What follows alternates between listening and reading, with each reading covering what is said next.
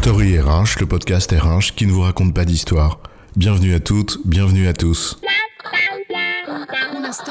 History is made of stories. Dans cet épisode, nous allons revenir sur un basique de la gestion de projet, le RACI. Un basique de la gestion de projet en effet, tellement basique que c'en est ridicule. En gros, un RACI, ça revient simplement à se poser la question qui fait quoi? Pas besoin d'avoir fait une grande école ou de se payer des consultants pour ça, encore moins d'en faire un podcast. T'as raison. Surtout qu'en entreprise, c'est toujours très clair ce fameux qui fait quoi. Pas besoin d'un outil pour ça. On lance le projet et hop, les gens suivent. Faut compter sur l'intelligence collective. Ouais, elle a bon dos cette intelligence euh, collective, mais c'est un autre sujet. Revenons à nos moutons, en l'occurrence notre raci, et demandons-nous s'il est utile. Alors, un raci, pourquoi faire? C'est quoi l'histoire?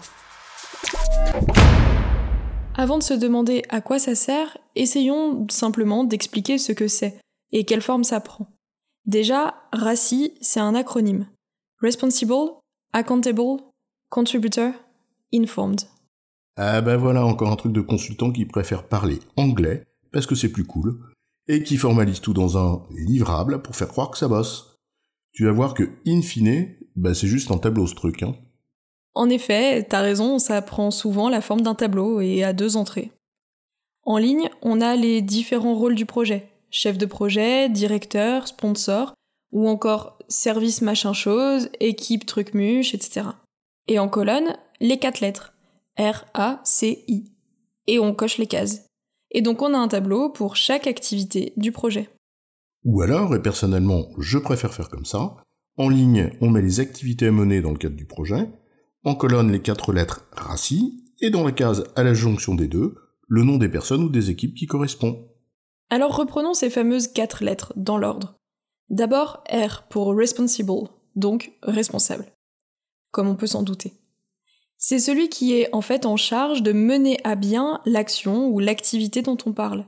C'est lui qui va coordonner les différentes contributions et c'est vers lui qu'on se retourne pour savoir où ça en est, si c'est en retard ou pas au niveau attendu. A pour accountable, c'est celui qui valide le résultat final.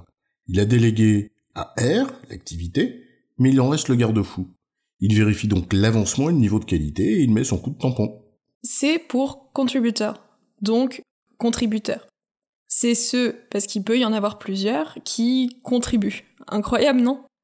En fait, ils ne sont pas responsables de la coordination, mais ils apportent leurs compétences, souvent leur expertise. Et pour faire classe, on peut même dire leur input, pour permettre en fait aux responsables de mener à bien l'activité. Et enfin, I pour informed, pas besoin d'en descendre, c'est ceux qu'on doit informer. Et ils ne prennent pas part au projet, mais ils sont intéressés par la décision prise, souvent parce qu'ensuite, d'ailleurs, ça déclenche des actions de leur côté. Par exemple, l'assistant du service ne participe pas au process de recrutement d'un collaborateur, mais doit être informé quand la décision est prise pour faire son badge et préparer son activité. Celui il paraît anodin, mais c'est une question essentielle. Identifier dès le démarrage qui on doit informer, et ben ça permet d'éviter les trous dans la raquette. Et ça permet aussi de se demander si on doit effectivement juste les informer, ou si on a besoin de leur contribution et si oui laquelle. On y reviendra. Heureusement qu'il existe un outil, ou plutôt un tableau, pour ça. Sinon, jamais on y serait arrivé. Oui, je te sens moqueuse là. Et tu as raison, si on s'arrête juste au tableau, bah y a pas grand intérêt. L'intérêt, c'est plutôt de voir les discussions que soulève le fait de remplir ce fameux tableau. In fine, le RACI est une simple formalisation de questions beaucoup plus complexes. Ces quatre attributions, responsable, valideur, contributeur et informé, permettent en fait de se poser les bonnes questions, à condition d'être un peu rigoureux quand on y répond. Ah ça, la rigueur. Pour chaque action à mener, ces quatre questions sont à se poser. Qui est en charge de mener l'action? De la valider? Qui peut-on solliciter? Et qui doit être informé de la décision? Je te donne un exemple de rigueur qu'il faut adopter quand on répond à ces questions. On a dit tout à l'heure qu'il pouvait y avoir plusieurs C. Il peut aussi y avoir plusieurs I. Mais il ne peut en revanche y avoir qu'un seul R et qu'un seul A. Facile à dire, beaucoup moins facile à faire. Et ces questions ne se les posent pas uniquement au début du projet, évidemment. C'est pas parce que c'est formalisé que, hop, c'est rangé dans un dossier et on l'ouvre plus. Un RACI, ça se fait au début pour poser le cadre, évidemment, mais ça vit aussi au fur et à mesure du projet. D'ailleurs, on parle beaucoup de projet, car c'est souvent dans ce cadre-là qu'on fait un RACI. Mais un RACI et aussi très utile dès qu'on travaille à plusieurs, au sein d'une même équipe ou avec des équipes de services différents. Quand il s'agit de mettre en place un nouveau process, par exemple, on se pose ces quatre mêmes questions. Qui est responsable de quoi Qui etc. valide, qui contribue, qui doit être informé, oui c'est bon, je crois qu'on a compris. Finalement, ce RACI, c'est en effet un outil un peu concon. Quatre lettres pour nous permettre de n'oublier aucun rôle, et un formalisme un peu scolaire pour s'assurer qu'on respecte une règle d'or, un seul R et un seul A, bien qu'il puisse y avoir plusieurs C et plusieurs I. Ouais, enfin on l'a déjà dit ça, chef. Mais tu as raison, c'est clé. Au fond, l'enjeu ce n'est pas l'outil, mais bien la rigueur qui va avec, notamment pour répondre aux quatre questions. Et la réponse n'est pas si facile. Quiconque a déjà pris en charge la responsabilité de formaliser un RACI, eh bien s'est heurté à plusieurs difficultés. Parce que derrière ce tableau d'apparence simple, plusieurs enjeux sont cachés. Ne pas répondre permettait de mettre la poussière sous le tapis, mais pas de la faire disparaître. Alors justement, soulevons le tapis. Nous retrouvons d'abord la question des marges de manœuvre, entre le responsable de l'action et celui qui la valide. Qui fait quoi exactement et quelle décision peut prendre le responsable sans s'en référer au valideur? Si la réponse est aucune, alors on supprime tout de suite le R. C'est le valideur qui endosse aussi la casquette du responsable. La même question des marges de manœuvre se pose entre les contributeurs du projet et leur propre manager. Ce dernier, il fait pas forcément partie du projet, mais souvent il va vouloir venir mettre son grain de sel. À quel point doit-il se référer à son management avant de soumettre une proposition responsable? Bienvenue dans les organisations matricielles.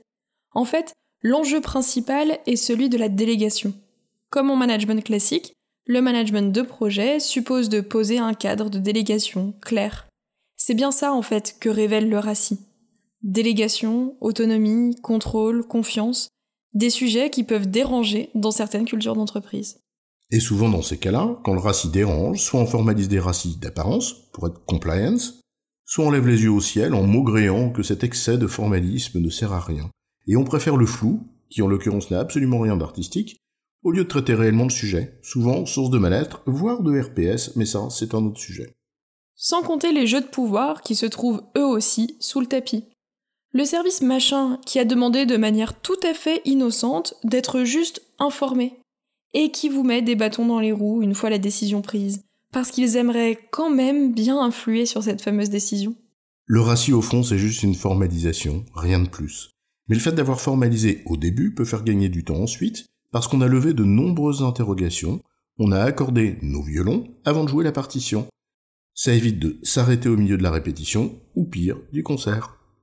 En résumé, un RACI, c'est simplement la formalisation de quatre questions que l'on devrait se poser pour tout projet, ou processus, ou travail en collectif. Qui est responsable de quoi? Qui valide? Qui contribue? Et qui doit être informé? Ces questions se posent au début, pour cadrer, mais également tout au long de l'avancée et soulèvent des enjeux plus profonds, comme la délégation ou les jeux de pouvoir. J'ai bon chef Oui, mais on va pas en faire toute une histoire.